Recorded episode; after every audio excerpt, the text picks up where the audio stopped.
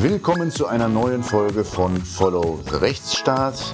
Und heute freue ich mich sehr, dass mir gegenüber sitzt Thomas Fuchs, der Landesbeauftragte für Datenschutz in Hamburg. Habe ich das richtig gesagt? Heißt es? Datenschutz und Informationsfreiheit. Und Informationsfreiheit. So viel Zeit muss sein. Das wird das immer gern vergessen, der zweite Bereich. Vielen richtig, Dank für die Wobei die Informationsfreiheit, ich springe da gleich mal herein, ja eine Besonderheit hat in Hamburg. Nicht? Sie haben ja das Transparenzgesetz. Wir haben das Transparenzgesetz. Wir haben auch das, sagen jedenfalls alle Untersuchungen, beste Transparenzgesetz, das am weitestgehende. Und insofern ist das ganze Thema Informationsfreiheit spielt eine relativ große Rolle in Hamburg, ist sehr früh eingeführt worden. Wir haben ein sehr umfangreiches Transparenzregister.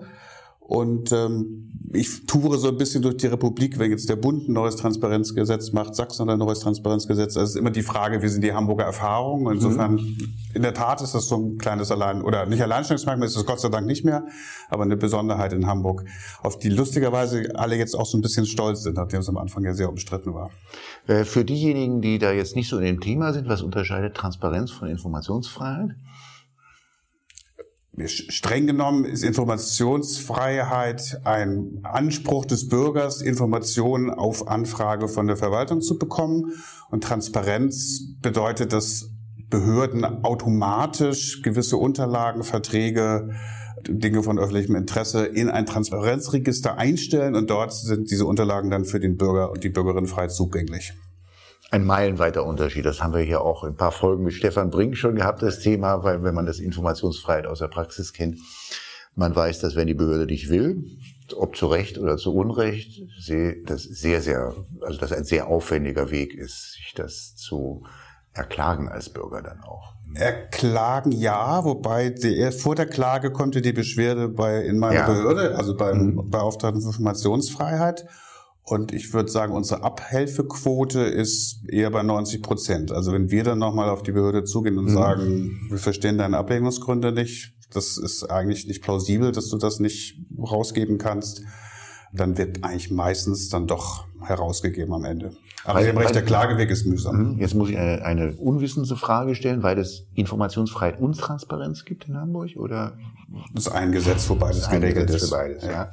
Okay, also das heißt, es gibt bestimmte Sachen, die sind online abrufbar für jedermann. In einem Transparenzregister? Alles klar. Und dann gibt es aber wiederum anderes noch, was an, an, an, also an Aktenbeständen, was das, was jetzt nicht unter das Transparenz, nach dem Transparenzgesetz setzt. Okay. Genau, spezifische Vermerke, mhm. Informationen mhm. zu bestimmten Vorgängen. Genau. Mhm. Verstanden. Dann habe ich etwas dazugelernt. Ich dachte immer, Transparenz, wenn man Transparenzgesetz hat, dann braucht man kein Informationsfreiheitsgesetz mehr. Oh nein, das ist, mhm. das ist wirklich ein Unterschied. Das ist, wenn wir schon bei dem Thema sind, inzwischen ist diese Transparenzregister der Sache fast schon automatisiert. Also wenn, auch wenn wir eine Akte anlegen, dann klicken wir sozusagen im System digital an, ob das ein Vorgang ist, der ins Transparenzregister muss, also zum Beispiel ein ja. Gutachten. Ähm, das sind im Grunde inzwischen automatisierte Transparenzvorgänge. Ähm, aber die, wie gesagt, bestimmte Arten von Dokumenten betreffen. Aber der ganz normale Verwaltungsvorgang, der auch ähm, spezifische Informationen enthalten kann, den muss ich einzeln abfragen, wenn er mich interessiert. Mhm. All diese Themen kennen Sie ja auch sicherlich aus Ihren vergangenen Tätigkeiten. Ähm, ich habe gesehen, Sie haben unter anderem, im, also Sie haben im Kulturbereich eigentlich auch lange Zeit gearbeitet. Unter anderem die schönste Zeit. unter anderem habe ich gesehen Stiftung Elbphilharmonie ja. zu der Zeit, wo es die Elbphilharmonie noch gar nicht gab, oder? Das ist richtig. Ich war äh, von 2004 bis 2008 Abteilungsleiter in der Kulturbehörde zuständig für Theater, Musik und Stadtteilbibliotheken. Und über die Zuständigkeit für die Musik ähm, entstand die Zuständigkeit für die Elbphilharmonie, die damals sozusagen noch ein Planungsprojekt war. Und wir haben von Seiten der Kulturbehörde aus quasi die Spielanforderungen an den Saal definiert. Also wie viel Seele muss der haben, wie, wie groß soll der sein, was braucht es an Proberäumen für Orchester und diese ganzen Dinge. Ähm, insofern war ich in dieser konzeptionellen Phase dabei, auch noch bei den Verhandlungen mit den Architekten und diesen ganzen Vorgesprächen und bin dann gegangen eigentlich als ist dann auch am Bau aber es ist Zufall äh, am, am, Bau dann schwierig wurde und die Streitigkeiten begannen die zu diesen Verzögerungen führte genau also insofern war die die Hauptgeschichte war die Planungs- und Konzeptionsphase und das hat total viel Spaß gemacht und dann kommen Sie aus diesem wunderbaren Kulturbereich, ähm, kommen Sie dann äh, zur Medienanstalt, deren mhm. Direktor Sie, glaube 12, 13 Jahre mhm. lang 13 Jahre, ja. ähm, waren bis 2021. Was macht man denn als Direktor einer Medienanstalt in Hamburg? Also Medienanstalten sind ja mal geschaffen worden, um den privaten Rundfunk zu beaufsichtigen. Als der vor über 30 Jahren auf Deutschland zukam, gab es viele Menschen, die großen Angst vor diesen privaten Medien hatten. Helmut Schmidt sagte mal, das ist gefährlicher als die Atomkraft und deswegen hat man typisch deutsch ein relativ aufwendiges ähm, Aufsichtssystem etabliert, natürlich föderal, weil der Rundfunk zu Artikel 5 fällt und das eine Länderkompetenz ist. Und deswegen war die ursprüngliche Aufgabe von Medienanstalten war, diese privaten Rundfunk zu überwachen, Jugendschutz, Werberegeln und vor allen Dingen die damals noch knappen Kapazitäten zu verteilen. Also äh, terrestrische äh, Frequenzen, Plätze in Kabelanlagen und sowas alles. Und das war aber 2008 schon absehbar, dass diese Tätigkeit äh, keinen Sinn mehr macht, weil eben die Digitalisierung begann. Und eigentlich war das die erste Transformationserfahrung, hat ja sehr stark auch die Medien betroffen. Und insofern wurde die Medienaufsichtsbehörde eigentlich eine erste Digitalbehörde, weil wir wie der Rundfunk und wie die Medien ins Internet gegangen sind, aus sich die Aufsichtstätigkeiten stark dahin verlagert hatten. Themen wie Jugendschutz im Netz, ähm, dann am Schluss sehr spannende Themen ähm, durch den neuen Medienstaatsvertrag, dass die Medienanstalten auch ähm, zu, erste Mal zuständig wurden für die sogenannten Medienintermediäre und dann die Aufgabe hatten, Algorithmentransparenz bei Google und Facebook äh, zu überprüfen und zu gucken, ob Google in seinen Suchergebnissen bestimmte Inhalte diskriminiert oder nicht. Also diese Themen, die wir jetzt auf europäischer Ebene teilweise adressiert haben im DSA, ähm, gab es in Deutschland schon ein bisschen früher. Und insofern war das Spannendste an dem Job eigentlich, dass ich 2018 was völlig anderes gemacht habe als 2008. Also die Behörde hat sich richtig um 180 Grad gedreht. Wurde digital. Interessantes Zitat von Helmut Schmidt, weil gerade gestern, ich glaube, es war der Tagesspiegel, da wurde reißerisch die These aufgestellt, künstliche Intelligenz sei doch mindestens so gefährlich wie Atomkraft. Ähm, das ist interessant, wie das, wie das, wie diese die Metapher sich vorzieht sozusagen. Ja, ja, nicht das stimmt. Vergleiche sich dann wieder äh, wenden und ähm, genau und wie meine, föderale Behörden das beaufsichtigen mhm. sollen. Also meine meine sichere Prognose ist, wenn man jetzt mal die Zeit 40 Jahre weiterdreht, dann wird man das ebenso ab, absurd finden, wie man heute den Vergleich zwischen privatem Rundfunk und der Kernenergie äh, wohl empfindet aus heutiger Sicht das wäre jetzt einen eigenen Podcast wert, dann müssen wir erstmal damit beginnen, was wir eigentlich unter künstlicher Intelligenz verstehen. Ja. Mhm. Ähm, es gibt ja den schönen Satz, dass neue Technologien am Anfang überschätzt werden, aber auf lange Sicht unterschätzt werden. Und ich glaube schon, dass langfristig wird das schon viel verändern, auch in Kreations- und Produktionsprozessen. Aber dass es so ein Angstthema ist im Sinne mhm. von Atomkraft, das mhm. sehe ich in der Tat auch so, dass man das rückblickend mhm. anders sehen wird. Naja, es verändert ja eigentlich jetzt, oder es hat ja schon in den letzten Jahren viel verändert. Also wir haben, also nehmen wir das Thema Musik, also wie heute Musik produziert wird, wenn man sich das mal zeigen lässt, ähm, das ist ja eigentlich, das ist ja auch, das kann man ja auch alles als künstliche Intelligenz bezeichnen. Ähm, äh, da werden ja also wo, wo man früher ganze Orchester in ein Studio äh, holen musste, wird das heute alles per Knopfdruck, werden da die Sequenzen dort auch so halbautomatisiert abgespielt. Und am Schluss zusammengefügt und ähnliches. Ja, ja, klar. Also wie gesagt, gerade im Kreativbereich wird das mhm. wahnsinnig viel verändern in den Produktionsprozessen, das glaube ich auch. Mhm. Oder wenn man sich anschaut, Übersetzer, Übersetzungen, also ja. was hat man früher, also was haben wir Anwälte früher wenn wir international auch ähm, unterwegs waren, wie häufig haben wir Übersetzungsbüros ja. gebraucht, um lange Vertragswerke oder ähnliches dann übersetzen zu lassen. Das machen wir alles nicht mehr. Das ist, das jagen wir heute alles durch die, ja. durch diese ähm, doch ja äh, erstaunlich gute Software, die es da, die es da gibt. Sind halt Sprachmodelle und bei Sprache sind sie besonders gut. Mhm. Also insofern klar. Bis hin zu wenn äh, Publisher ihre Artikel in leichte Sprache übersetzen. Das war früher auch ja eine Tätigkeit. Mhm. Doch auch das können Software-Systeme mhm. inzwischen sehr gut machen. Insofern, ja. 2021 mhm. wechseln Sie von der Medienanstalt in den Datenschutz. Ja.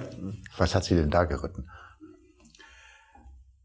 Also das ich hole ein ganz kleines bisschen aus. Das letzte große Verfahren, was ich in der Medienanstalt gemacht habe, war ein Verfahren gegen Google ähm, wegen Diskriminierung von journalistischen medizinischen Inhalten durch Kooperation mit dem Bundesgesundheitsministerium. Das war diese Website gesund.bund.de.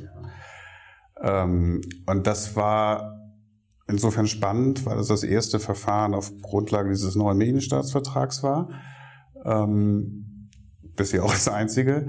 Und das erste Mal, dass eigentlich eine Länderaufsichtsbehörde ein großes, auch in, in, vom Inhalt her sehr komplexes Verfahren gegen ein relativ großes Unternehmen geführt hat. Das haben wir jedenfalls in ersten, der ersten Rutsche irgendwie ganz gut, finde ich, hinbekommen. Liegt jetzt leider seit drei Jahren beim Verwaltungsgericht. Das ist ein anderes Thema.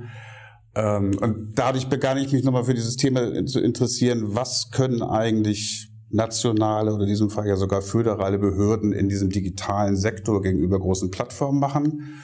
Und er hatte nun bekannterweise in Hamburg die Datenschutzsicht zum Beispiel auf Facebook eine gewisse Tradition gehabt. Da hat ja Johannes Kasper auch durchaus äh, beispielgebende Verfahren geführt. Und das war so eine Parallelität, die ich immer äh, vor Augen hatte. Und dann hörte Johannes Kasper auf, die Stelle war frei. Es gab eine Ausschreibung, auf die man sich bewerben konnte.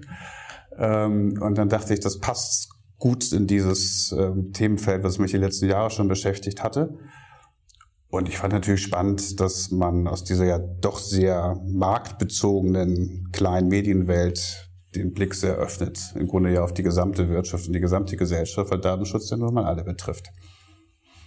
Also da kurz einzuhaken, ähm, Hamburg hat also nicht nur ein Transparenzgesetz, sondern auch ein transparentes Verfahren, wenn es um die Besetzung der äh, Position des Landesdatenschutzbeauftragten äh, gibt. Ähm, Jedenfalls das ist ja vergleichsweise. Allen, das ist ja eher die Ausnahme, dass diese Positionen in den Bundesländern ausgeschrieben werden. Ja, und das liegt übrigens auch daran, ganz wichtig, dass das Parlament schlägt ähm, also, also die Fraktionen schlagen der Bürgerschaft den Datenschutzbeauftragten vor.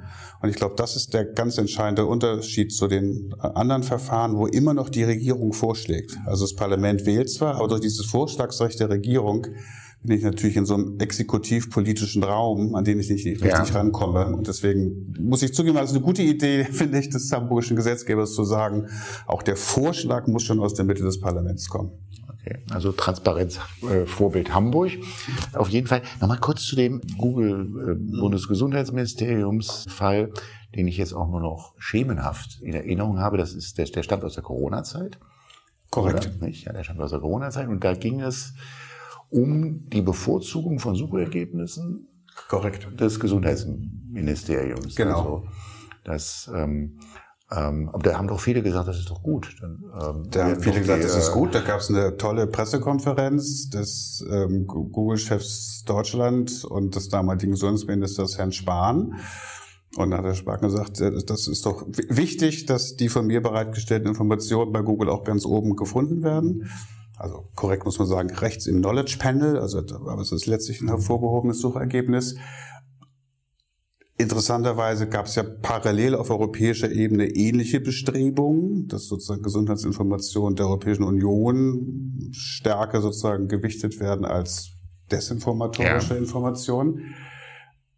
Genau, man kann das auch gut begründen, dass man das politisch will. Es ändert ja aber nichts daran, dass aus Sicht von Meinungsvielfalt ein sehr marktstarkes, algorithmisch getriebenes Unternehmen bestimmte Informationen besser behandelt als andere. Und dieser, diese Grundhaltung, dass, dass äh, sozusagen staatlich generierte Informationen vorzugswürdig sind gegenüber Informationen, die von anderen Akteuren äh, geschaffen werden, die, finde ich, lässt sich jedenfalls hinterfragen und das haben wir sozusagen in dem Verfahren getan.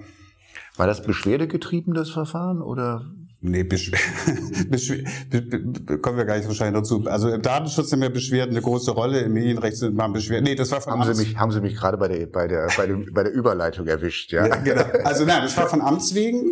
Ähm, das haben, mhm. wir, haben wir proaktiv gemacht.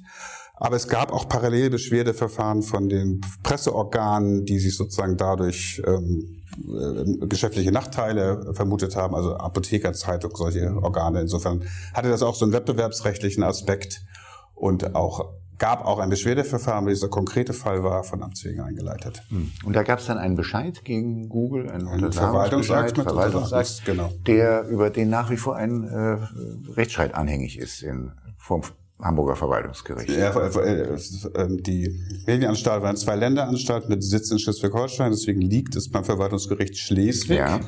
Der Kollege Malte Eckler war eigentlich für dieses Verfahren zuständig, ist aber leider ähm, leider als Richter zuständig. Als Richter ja. wäre er mhm. zuständig mhm. gewesen, wenn er nicht weggegangen wäre. Und jetzt liegt das da leider. Ja. Mhm. Das ist jetzt natürlich auch kein Fall, den Verwaltungsrichter mit Freude öffnet, weil das sehr spezielle Rechtsfragen sind, die damit verknüpft sind. Okay, aber die sind das ja eigentlich gewohnt, weil das ist ja auch genau das Gericht, was das elendig lange Facebook-Fanpage-Verfahren hatte. Das stimmt. Insofern Und gut, gewisse Jahre Digitalkompetenz müsste da sein. Ja. ja. Das stimmt. Mhm. Mhm. Ähm, Sie äh, treten dann Ihr Amt an im November 2021, wenn mhm. ich das richtig gelesen und abgespeichert habe. Wie ist denn das so, wenn man dann ähm, schon, also als Behördenleiter ja doch sehr erfahren ist, lange, und dann kommt man in die, in die Datenschutzbehörde.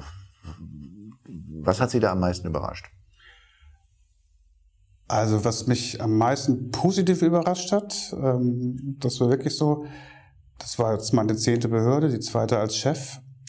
Und was wirklich beeindruckend ist, ist die Qualität des Teams. Also ich habe, glaube ich, noch nie in einer Behörde gearbeitet, wo das Kompetenzniveau und die Motivation der Mitarbeiterinnen so hoch ist wie da. Ähm, würde ich auch vermuten, dass es bundesweit so ist. Also irgendwie, wer bei einer Datenschutzbehörde arbeitet, der tut das aus Gründen und auch mit einem gewissen Grundengagement und mit einer hohen Kompetenz. Also insofern das Positive war, dass ich dachte, okay, hier sitzen Leute, die haben Ahnung. Das beruhigt einen ja erstmal, wenn man irgendwo anfängt. Und dann war für mich das am, eigentlich am überraschendsten, wie stark die operative Arbeit der Behörde getrieben war von Beschwerden Dritter.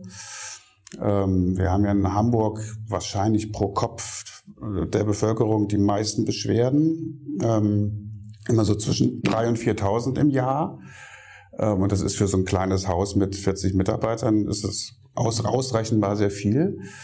Und das führt dazu, auch das ist ein bundesweites Phänomen, dass eigentlich der Großteil der Arbeit einer Datenschutzaufsichtsbehörde durch Beschwerden initiiert und bestimmt wird.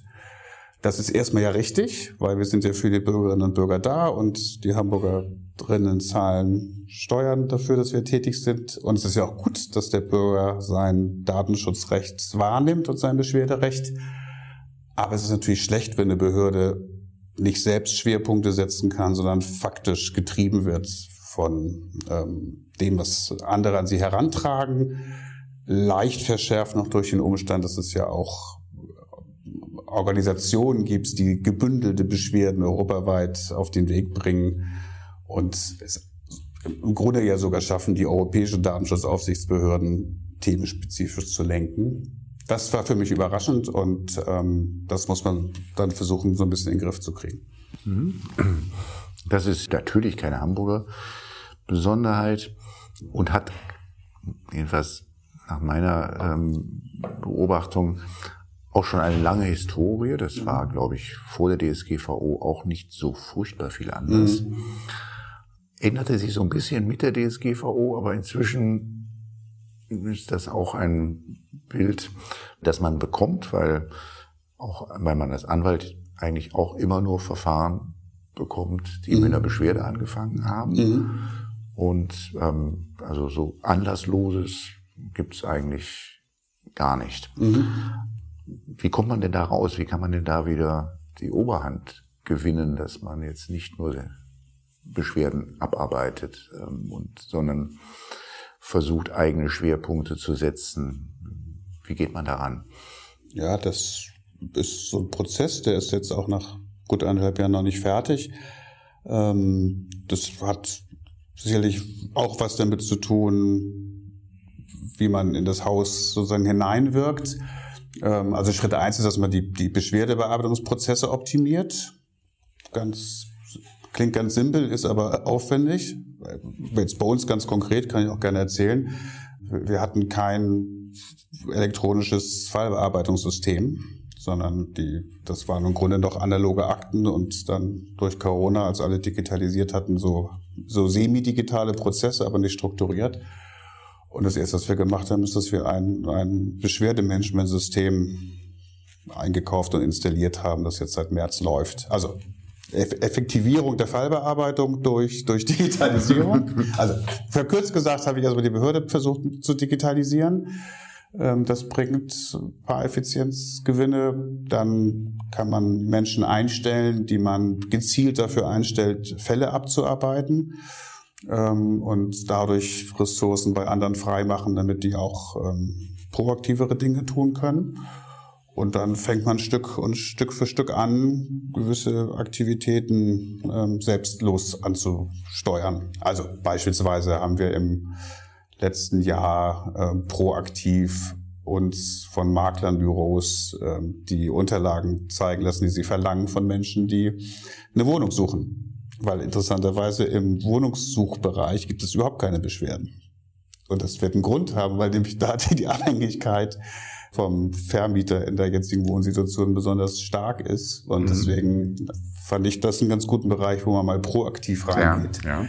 Weil eigentlich, verkürzt kann man ja sagen, dass der Datenschutz immer da unter Druck steht, wo es äh, krasses äh, Missverhältnis im Machtgefüge gibt. Mhm.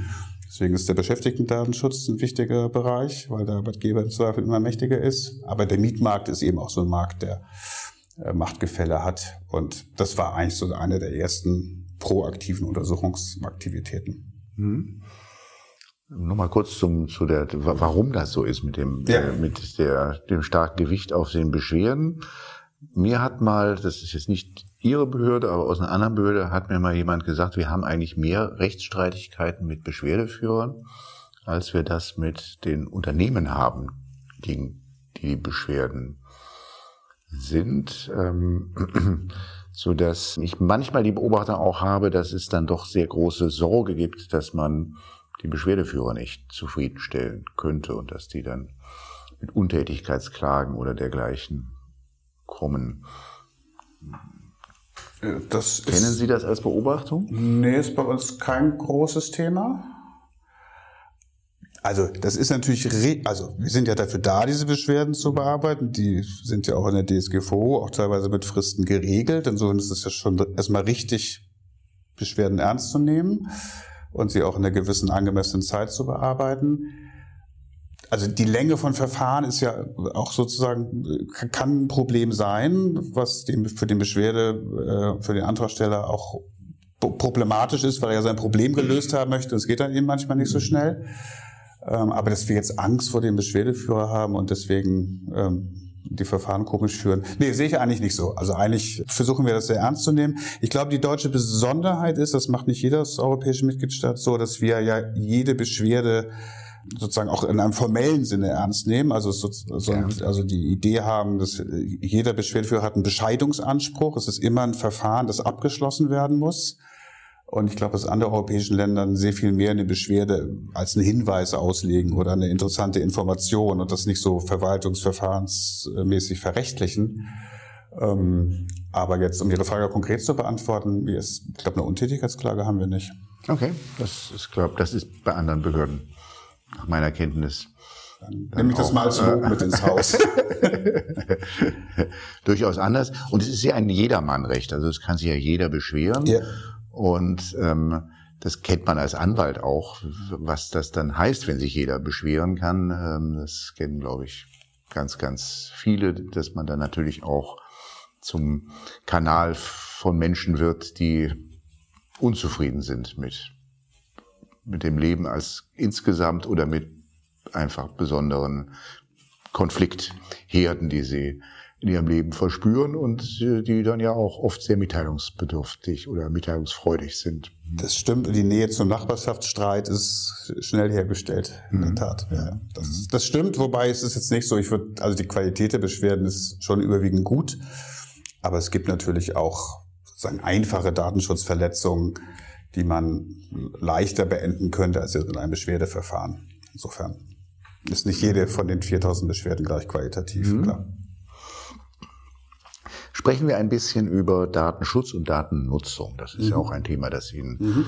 ähm, am Herzen liegt. Wir haben ja jetzt, wir bekommen ja jetzt eine ganze Flut von Gesetzen, wo es um Datennutzung geht. Nicht? Mhm. Nur mal Stichwort Gesundheitsdatennutzungsgesetz mhm. äh, liegt im Entwurf vor und dann im, der Data Act äh, auf europäischer Ebene und, und, und da könnte man noch mehr erwähnen.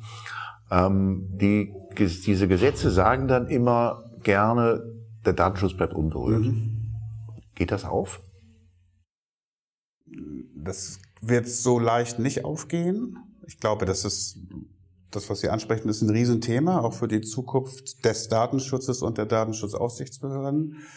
Da beschäftige ich und wir uns auch viel mit, weil ich glaube, dass diese ganzen Datennutzungsansätze und die ganzen Rechtsakte der Europäischen Union auch die Arbeit der Datenschutzbehörden stark verändern wird.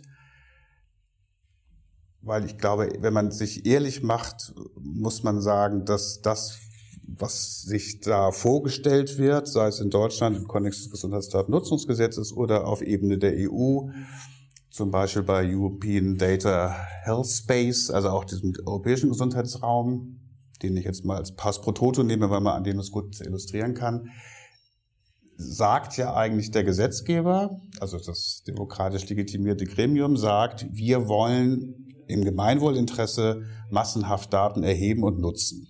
Und wir alle als Gesellschaft haben was davon, wenn viele Daten irgendwo gesammelt sind und dann von einer vertrauenswürdigen Institution äh, Forschenden zugeteilt werden nach gewissen Gesichtspunkten. Das setzt voraus und funktioniert nur, wenn sehr, sehr viele Daten äh, erhoben werden und da auch landen. Jetzt kürzlich sagte jemand so, also es müssen schon ungefähr 90 Prozent mitmachen, sonst hat das keinen Sinn, sonst mhm. funktioniert es sozusagen auch in seiner statistischen Kraft nicht. Und dann zu sagen, hier ist ein äh, individuelles äh, Recht auf äh, Datenschutz und informationelle Selbstbestimmung betroffen.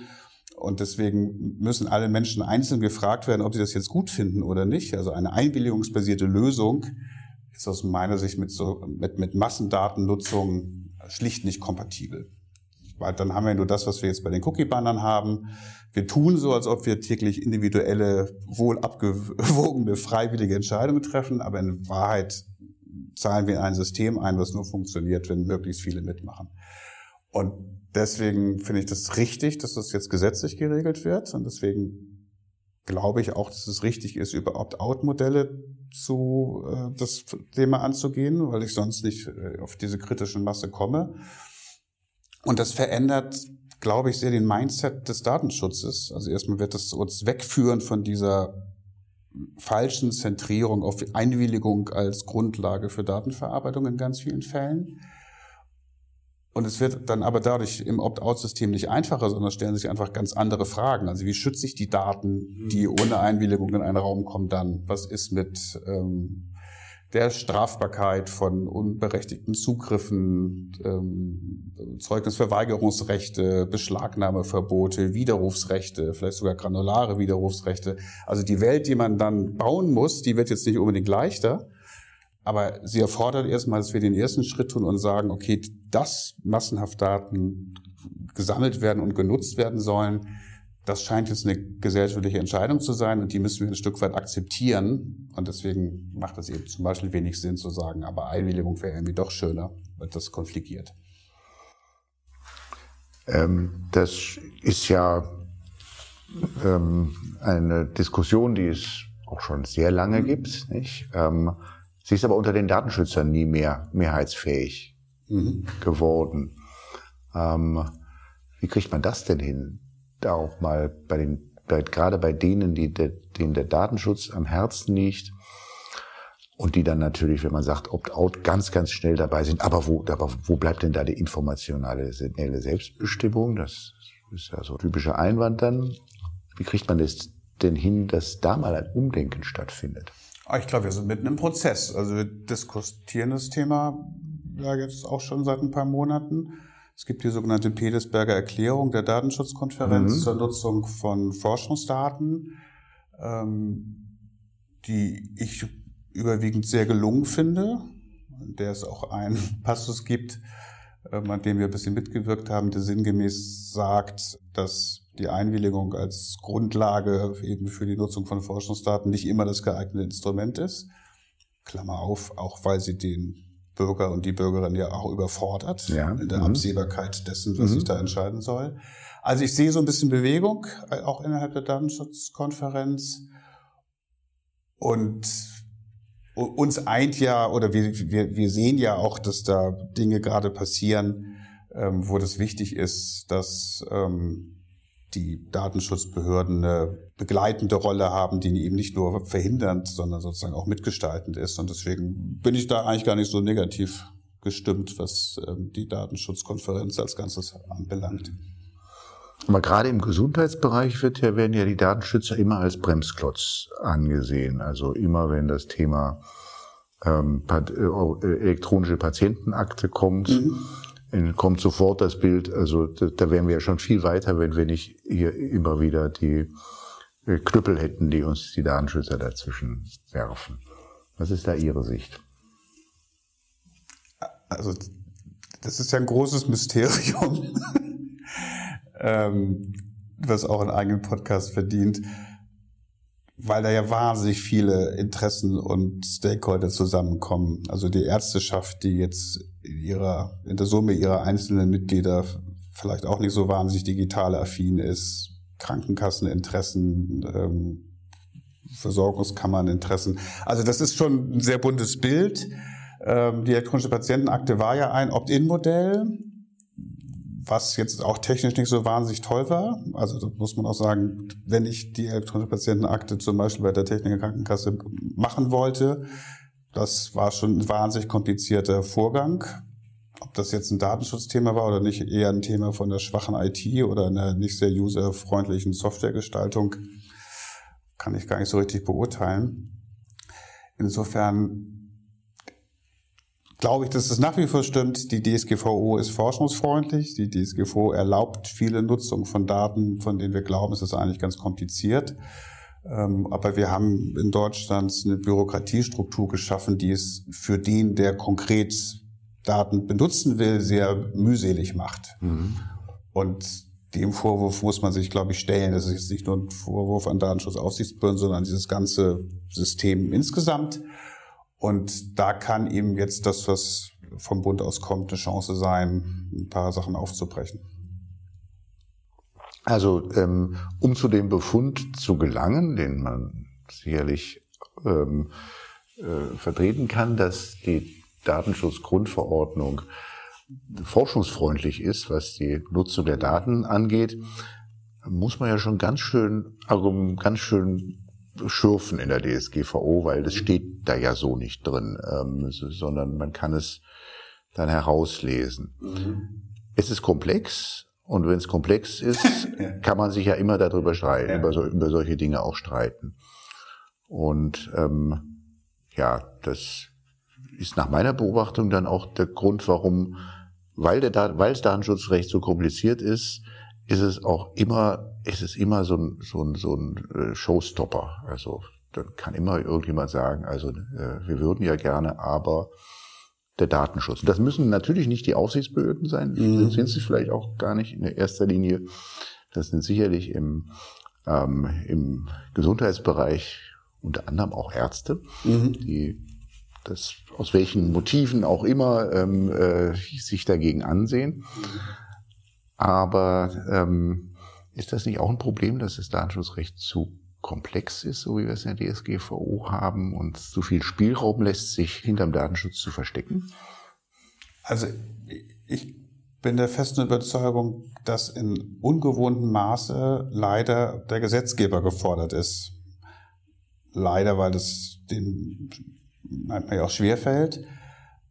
Aber die Fragen, die in der Umsetzung der DSGVO in der Praxis schwer zu lösen sind, weil die Norm vielleicht nicht so klar ist, wie sie teilweise sein sollte, weil sie verschieden ausgelegt wird, und ebenso Paradigmenwechsel weg von der Einwilligung hin zu Opt-out-Modellen, das kann nur der Gesetzgeber machen. Dazu ist er auch aufgerufen und legitimiert und deswegen ist, glaube ich, jetzt die Phase, wo, wo Politik und das Parlament in besonderem Maße gefordert ist, in Bereichen, wo Digitalisierung vorangetrieben werden muss, klare und, und rechtssichere Gesetze zu machen, um, um eine Anwendungsbasis zu schaffen. Und bei aller Kritik im Detail ist deswegen eigentlich das, was jetzt zum Beispiel aus dem Bundes Bundesgesundheitsministerium kommt, sehr richtig.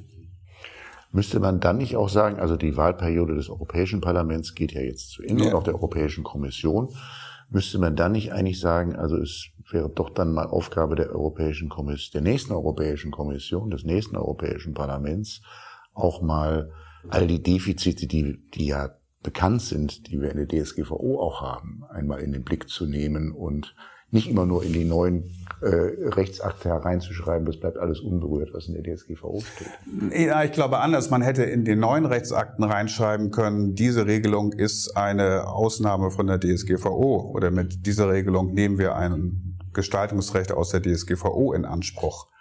Und das ist, finde ich, die Hauptkritik, die sich äh, das Europäische Parlament oder der europäische Gesetzgeber machen lassen muss, dass er die Konflikte nicht gelöst hat, sondern sie nebeneinander stehen lässt. Mhm also von mir aus kann die DSGVO so bleiben, wie sie ist, aber man muss halt immer was Neues machen, muss man sagen, muss man für mhm. das Neue ein tragfähiges Fundament schaffen. Okay, das ist ja letztlich nur eine Frage, wo es dann geregelt ja, das ist. Nicht, richtig, ähm, das, äh, also besonders, besonders Augen für dieses beim Data Act, ja. ähm, nicht, wo es, also, also wenn der Data Act, also sprich, der Anspruch, dass man, das, das, also das, an die großen Datensilos, dass man da so, dass man, da, dass man die anzapfen kann. Ja. Ähm, kann man über vieles diskutieren, ob das alles so gelungen ist und ob das alles so wirklich zukunftsfähig ist. Aber ähm, dass man dann sagt, also aber aber DSGVO bleibt unberührt, wenn der Nutzer sagt, also ich möchte jetzt gerne mal, dass meine Daten von Unternehmen A an Unternehmen, von Großunternehmen A an Kleinunternehmen B gehen, ähm, äh, das ist natürlich, äh, das ist eigentlich gar nicht zu verstehen, dass man da nicht sagt, also wenn, wenn das so ist, dann ist das auch die Rechtsgrundlage, ein solches Begehren. Nicht? Ah, da stimme ich Ihnen hundertprozentig zu und noch schlimmer, ähm, die, die Aufsichtsstruktur ist überhaupt nicht gelöst. Also es gibt weiter die Datenschutzaufsichtsbehörden. Es gibt im Data Act überhaupt keine äh, Behördengovernance, auch keinen europäischen Abstimmungsmechanismus. Es gibt jetzt neue Behörden, die über den DSA entstehen. Da gibt es sozusagen eine Zusatzbehörde, die als National Coordinator die anderen Behörden koordiniert. Also was mich mir wahnsinnige Sorgen macht, ist, wie dieses Zusammenspiel von Aufsichtsbehörden äh, in, in, in dem, im digitalen Raum funktionieren soll. Also insofern geht zusätzlich zu der Rechtsunsicherheit werden wir auch noch eine, eine behördliche Unsicherheit haben, wenn wir da jetzt nicht zu guten Verfahren kommen. Da haben wir jetzt also ganz frisch das digitale Datengesetz, ja. äh, nicht mit, wo die Bundesnetzagentur jetzt genau. offensichtlich eine Schlüsselrolle bekommen soll, wenn es um den Digital Services Act ähm, äh, geht. Aber da ähm, äh, stehen wir ja noch ganz am Anfang der Diskussion. Aber das, das muss ja auch wieder relativ schnell gehen, weil DSA äh, wird ja im Februar dann auch ähm, gesetzlich Realität. Ja, es ist ja interessant, dass wir in dieser vielfältigen deutschen bürokratischen Landschaft eigentlich keinen Ort haben, der diese Entscheidung treffen konnte, sondern der muss jetzt neu geschaffen werden. Also entsteht ja wirklich eine neue Behörde mhm. als Teil der Bundesnetzagentur. Mhm. Ähm, das, das ist schon auch ein Phänomen für sich, dass, dass es eben wenig ähm, exekutive Digitalkompetenz gibt. Mhm. Eines der Dauerbrenner, das die Frage möchte ich doch noch stellen, ein bisschen anderes Thema. Ja. Eines der Dauerbrenner der Datenschutzdiskussion ist ja immer die Behördenstruktur. Jetzt spreche ich von Aufsichtsbehörden. Mhm. In Deutschland, die sich von anderen Ländern dadurch unterscheidet, mhm. dass es nicht eine, sondern äh, je nach Zählung aber 18, sagt man meist sind. Und es gibt immer mal wieder so Forderungen, also doch, dass da jedenfalls was den nicht öffentlichen Bereich angeht, das zu bündeln. Was ist denn da so jetzt, nachdem Sie das fast zwei Jahre machen, so Ihr Eindruck? Ja, also das ist, also ist ein Punkt, mit dem man sich auseinandersetzen muss, ob er nun stimmt oder nicht, dass es eine gefühlte Wirklichkeit gibt, dass man ein Problem damit hat, dass Datenschutzbehörden Dinge verschieden auslegen und dass das sozusagen Erschwernis für die Wirtschaft ist wie weit das Vorwand oder Realität ist, ist ja dann auch fast schon egal. Also insofern müssen wir uns dazu verhalten. Ähm, ich glaube, dass wir da auf einem ganz guten Weg sind. Also die DSK wird stärker. Wir stimmen uns sehr viel besser miteinander ab. Es gibt so eine Idee DSK 2.0. Gibt jetzt auch eine Institutionalisierung der Datenschutzkonferenz im neuen Bundesdatenschutzgesetz. Also diese Idee, dass die Länder stärker mit einer Stimme sprechen, ist, glaube ich, auf einem ganz guten Weg, ist auch wichtig. Und ich persönlich, das ist aber noch lange nicht Mehrheitsmeinung, glaube, dass wir sehr stark ähm, auf Strukturen gehen müssen, die im Zusammenhang mit dem Onlinezugangsgesetz jetzt als EFA-Prinzip äh, laufen, also ja, einer für alle. Für alle. Mhm, mhm. Ähm, beim OZG beginnt das jetzt. Mhm. Also, ne, also ein Bundesland macht Online-Dienste für ein bestimmtes Verfahren für alle. Mhm. Und was wir jetzt als Datenschutzbehörden tun müssen, ist zu sagen, das gilt dann auch für die datenschutzrechtlichen Fragen. Und dann ist eben beim spezifischen Thema eine Datenschutzbehörde, eine Länderdatenschutzbehörde für das Thema quasi abschließend mhm. zuständig. Ähm, Ähnliches kann man sich jetzt auch vorstellen bei diesen Forschungsprojekten im Gesundheitsdatennutzungsgesetz, dass wenn man länderübergreifendes Forschungsprojekt hat, nur noch eine Datenschutzaufsichtsbehörde zuständig ist. Und dann ist eben das hessische Krankenhaus, muss sich dann eben auch an Hamburg wenden, wenn es von Hamburg ausgeht. Und solche Formen von Zuständigkeitskonzentration, das müssen wir, glaube ich, sehr viel stärker weiterentwickeln. Dann, wenn uns das gelingt, ist es, glaube ich, ein besseres Modell als eine riesige Bundesoberbehörde, ähm, die jetzt auch für ein mittelständisches, saarländisches Unternehmen wahrscheinlich auch kein schönerer Ansprechpartner ist. Also ich finde, die, die, die Nähe, das ist immer die Stärke des Föderalismus, die Nähe zur exekutiven Einheit vor Ort, sowohl für den Bürger als auch für das kleinere Unternehmen ist schon nach wie vor ein hoher Wert. Und ich bin nicht sicher, ob wir besseren Daten, für die Wirtschaft besser ist, wenn es eine mit 2000 Menschen ausgestattete Bundesdatenschutzbehörde gäbe. Mhm. Aber in Frankreich und in Spanien und in Italien sind ja auch alles große Länder, da ist es ja auch so, da gibt es nur eine. Ja, aber das sind ja auch Länder, wo sich auch viel wirtschaftliche Macht in der Hauptstadt konzentriert. Und bisher war es ja immer eine Stärke von Deutschland, ist es, glaube ich, auch immer noch, dass wir sehr dezentrale Wirtschaftskräfte haben und dass das Ländle irgendwie höheres Bruttosozialprodukt hat als Berlin, um es sehr vorsichtig auszudrücken. Wir Berliner holen auf, muss ja. ich da gleich zur Ehrenrettung der Hauptstadt sagen. Und danke Ihnen ganz, ganz herzlich für das Gespräch, Herr Fuchs. Darf ich noch ein? Ja, aber selbstverständlich, natürlich. Wenn ich darf, ein Thema aber, zum Schluss. Ja, gerne. Ich habe ja Ihren Podcast gehört, auch der Sehr ja auch gerne. relativ kritisch sowohl des Verfassungsgerichts äh, ja. war. Und möchte aber auf einen Punkt hinweisen, das für mich persönlich der schönste Erfolg bisher war. Wir haben ja, waren äh, Sachverständige in einem Verfahren des Bundesverfassungsgerichts gegen das hessische und das hamburgische ja. mhm. Polizeidatenverarbeitungsgesetz. Mhm. Ähm, und die Kollegin, die Verfassungsrichterin Britz, die ja am selben Tag ausgeschieden ist wie Frau Beer, über deren Abschiedsrede hier auch gesprochen wurde, hat ja diese eine sehr konsistente, finde ich, Rechtsprechung des Bundesverfassungsgerichts zur Datennutzung von Sicherheitsbehörden entwickelt. Also BKA-Urteil, Urteil zum bayerischen Verfassungsschutz mit einem vorpommersches Polizeigesetz und jetzt eben die hessischen und, und ähm, hamburgischen Regelungen, die ja stark auf diese algorithmische mhm. ähm, Polizeiarbeit, datengetriebene Polizeiarbeit eingehen. Und das finde ich unter rechtsstaatlichen Gesichtspunkten eine sehr starke Struktur, die da jetzt eingezogen wurde, die, glaube ich, sehr gut verhindert, dass ähm, Sicherheitsbehörden im Bereich der Datennutzung äh, Unsinn machen, weil ja doch sehr deutlich gesagt wird, dass äh, sozusagen Big Data im Polizeibereich ist eben nicht nur das Verwenden von Daten, die eh da sind, sondern es entsteht eben eine neue Datenqualität durch dieses Durchsuchen. Deswegen dachte ich, in einem Podcast, der Follow the Rechtsstaat heißt, wollte ich zum Schluss noch einmal Lanze für diese Rechtsprechungsebene des Bundesverfassungsgerichts brechen. Das ist ja auch, das ist ja auch eine ganz wichtige Sache. Ähm, da hat ja die Hamburger Behörde auch in der Vergangenheit gelegentlich auch mhm. dann sehr ins Zeug gelegt, dass man nicht so ganz vergisst, dass das Thema Datenschutz ja nicht nur ein Thema ist der, der Kontrolle der Wirtschaft, sondern dass es ja eigentlich seinen Ursprung ganz woanders hat, nämlich dem, dem, den staatlichen äh, Befugnissen auch Grenzen zu setzen. Ich freue mich sehr, dass wir am Ende dazu kommen, weil in der Tat, das äh, ist mir persönlich auch ein großes Anliegen, sage ich auch bei uns im Haus. Insgesamt ist es zu sehr Wirtschaftsrecht geworden in der Praxis. zu sehr ist falsch, aber es ist stark vom wirtschaftsbezogen geprägt. Aber an sich, wenn wir die, den grundrechtlichen Ansatz des Datenschutzes ernst nehmen, ähm, sind Grundrechte im Kern Abwehrrechte gegen den Staat. Und solange wir im demokratisch legitimierten Rechtsstaat leben, muss man sich keine Sorgen machen. Aber das unsere vorderste Aufgabe nach wie vor ist, aufzupassen, dass der Staat nicht äh, ohne Rechtsgrundlage und unangemessen ähm, in die Datenschätze der Bürger eingreift. Ähm, das bleibt unsere höchste und wichtigste Aufgabe und deswegen habe ich diese äh, Urteile sehr gefreut und äh, ist es aber auch äh, vom Arbeitsschwerpunkt des Hauses wichtig, dass wir diesen Punkt nicht vergessen. Also die der, die, die behördliche Datennutzung muss auch in Zeiten einer zunehmenden oder gerade in Zeiten einer zunehmenden Datennutzung weiter sehr stark im Fokus unserer Aufsichtstätigkeit liegen. Mhm. Woran liegt das nach Ihrer Einschätzung, dass das heute eher so zweitrangig gesehen wird, das Thema?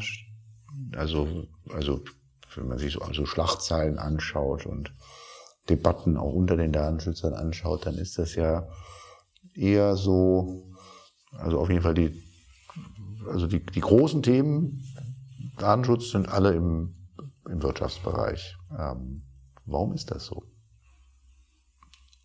Das mag was mit dem Beschwerdegetriebenen zu tun haben, was wir eben besprochen haben. Ich finde, es gab so ab 2018 noch eine gewisse Fixierung auf die Bußgeldverfahren. Die habe ich natürlich auch nur im Wirtschaftsbereich. Mhm. Vielleicht war die Verunsicherung im Wirtschaftsbereich auch, als die DSKVO kam, am höchsten. Also deswegen hatte das, glaube ich, eine hohe publizistische Wirkung. Ähm, in der Tätigkeit, also bei uns spielt das eine gleichrangige Rolle galt mal vielleicht so ein bisschen als unmodern. Ähm, war man, also diese, vielleicht ist einer der Gründe, die DSGVO trennt ja nicht zwischen öffentlichen und privaten Bereich, was ich, was man auch kritisieren könnte. Und deswegen gab es mal so einen Trend zu sagen, wir gucken gar nicht, was macht der Staat, was macht die Wirtschaft, sondern wir gucken sozusagen nur auf, auf sektorellen Datenschutz.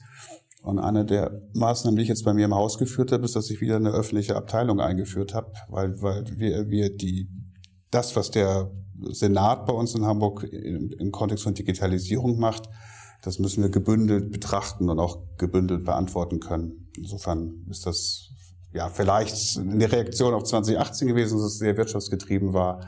Aber ich glaube, dass sich das jetzt wieder ein bisschen verändert. Mhm. Könnte es auch was damit zu tun haben, dass verbreitet das Vertrauen in den Staat heute größer ist als in, im Bereich, in viele Bereiche der Wirtschaft? Dass man so ein bisschen so blindes Vertrauen hat, ähm, dass man sagt, also. Ja, das wäre ja auch nicht schlecht. Mhm. Ja, also finde ich eine interessante These, kann ich jetzt nicht empirisch belegen, aber wenn es so wäre, wäre das ja nicht, nichts Negatives. Ich glaube, dass es aber auch ein bisschen daran liegt, dass wir das Gefühl haben, zu Recht, dass der Staat bei der Digitalisierung so stark hinterherhinkt. Also wir haben ja einen Digitalisierungsrückstand. Und dass man vielleicht deswegen auch so ein bisschen denkt, jetzt lass sie doch erstmal ihre Bürgerämter digitalisieren und kommt nicht zu stark mit, mit Datenschutzbedenken in dem Bereich. Also insofern vielleicht auch so ein Wunsch, mhm. ähm, da was nachzuholen. Aber Sie sind ja auch noch ein Jahrgang, der sich jedenfalls an die 80er Jahre erinnern kann. Westdeutschland muss man dazu sagen. Mhm. Und wenn man sich da erinnert, das war, das war das Jahrzehnt, wo das Volkszählungsurteil kam, das Brockdorf-Urteil kam, das mhm. Bundesverfassungsgericht. Mhm was man dort für ein Bild vom Staat hatte, mhm. als sozusagen. Ja, 1984 war, in den mhm. 80er Jahren, was man da noch auch, also dass es da noch so die Furcht vom Überwachungsstaat äh, mhm. insbesondere gab, ist weniger ausgeprägt heute, würde ich meinen. Würde ich auch meinen, aber das wäre ein positiver Befund. Mhm. Also, aber obwohl ja eigentlich die Instrumentarien durchaus auch da sind. Genau, zum Teil sind da, deswegen. Also siehe das. Ja. Äh, Bundesverfassungsgerichtsurteil zu Hessen und Hamburg da aus dem Februar. Absolut, die Instrumentarien sind da und man muss wahnsinnig darauf aufpassen, dass die nicht zu stark genutzt werden aus Reaktionen auf gewissen Dingen hinaus. Aber momentan ist das schon sehr eingehegt. Vielleicht ein kleines Beispiel, was ich spannend fand. Wir haben in Hamburg ähm, sogenannte KI-gestützte Überwachungskameras werden jetzt getestet, gibt es in Baden-Württemberg auch. Und das ist dann schon so, die Polizei will das tun, dann sagt sie, sie will das machen, schickt das uns, dann prüfen wir das, Das ist natürlich alles keine echte KI, sondern mehr so eine Mustererkennung. Dann wird in der Bürgerschaft darüber diskutiert und das Parlament äh, diskutiert sozusagen die Stellungnahme des Datenschutzbeauftragten gegenüber der Polizei und entscheidet anhand dessen, verkürzt gesagt, ob diese Kameras jetzt da stehen dürfen. Das heißt, es gibt schon Bereiche, wo unsere Demokratie und die Gewaltenteilung sehr, sehr gut funktioniert. Und, wir haben inzwischen in den staatlichen Prozessen ja wahnsinnig viel Transparenz drin. Und das ist eben, glaube ich, das, was das Bundesverfassungsgericht auch nochmal betont hat, äh, dass die, die, die Nachvollziehbarkeit staatlichen Handelns, die muss erhalten bleiben. Und das ist halt mit gewissen Arten von Datenerhebung nicht vereinbar. Mhm. Also insofern mache ich mir noch keine Sorge, aber das ist ein Bereich, mhm. wo man den, in der Tat den Anfängen werden muss. Und vielleicht ist es auch ein bisschen Zeitgeist, dass man den, den Staat heute anders sieht, als man ihn in den 70er, 1970er, 1980er Jahren ähm, gesehen hat. Das mag auch so sein und wahrscheinlich äh, hat es auch was mit, ähm, also wahrscheinlich würden Kreise rechts der Mitte den Staat skeptischer beurteilen ähm, als andere Milieus. Insofern verschieben sich natürlich auch politische Sichtweisen. Herr Fuchs, dann haben wir heute einen Podcast mit Nachspielzeit gemacht. Wunderbar, ganz wahr, ganz, ganz, ganz, ganz klasse, weil das ist ja, äh, das ist ja bekanntlich auch ein Bereich, der mir sehr am Herzen liegt, dass ähm, man nicht vergisst, dass es auch also, also wo der Datenschutz eigentlich herkommt und warum das eigentlich so ist, dass der Datenschutz als Bürgerrecht, als Grundrecht, als Menschenrecht gesehen wird. Das ist ja deshalb, weil er dort seine Wurzeln hat bei der, beim Schutz des Bürgers vor dem Staat. Und ja, ähm, nach dieser schönen Nachspielzeit darf ich nochmals herzlichen Dank sagen. Und, und nochmal vielen Dank für die Einladung und fürs Nachspielen. Ja. Das war Follow the Rechtsstaat. Schaltet auch ein bei der nächsten Folge und abonniert.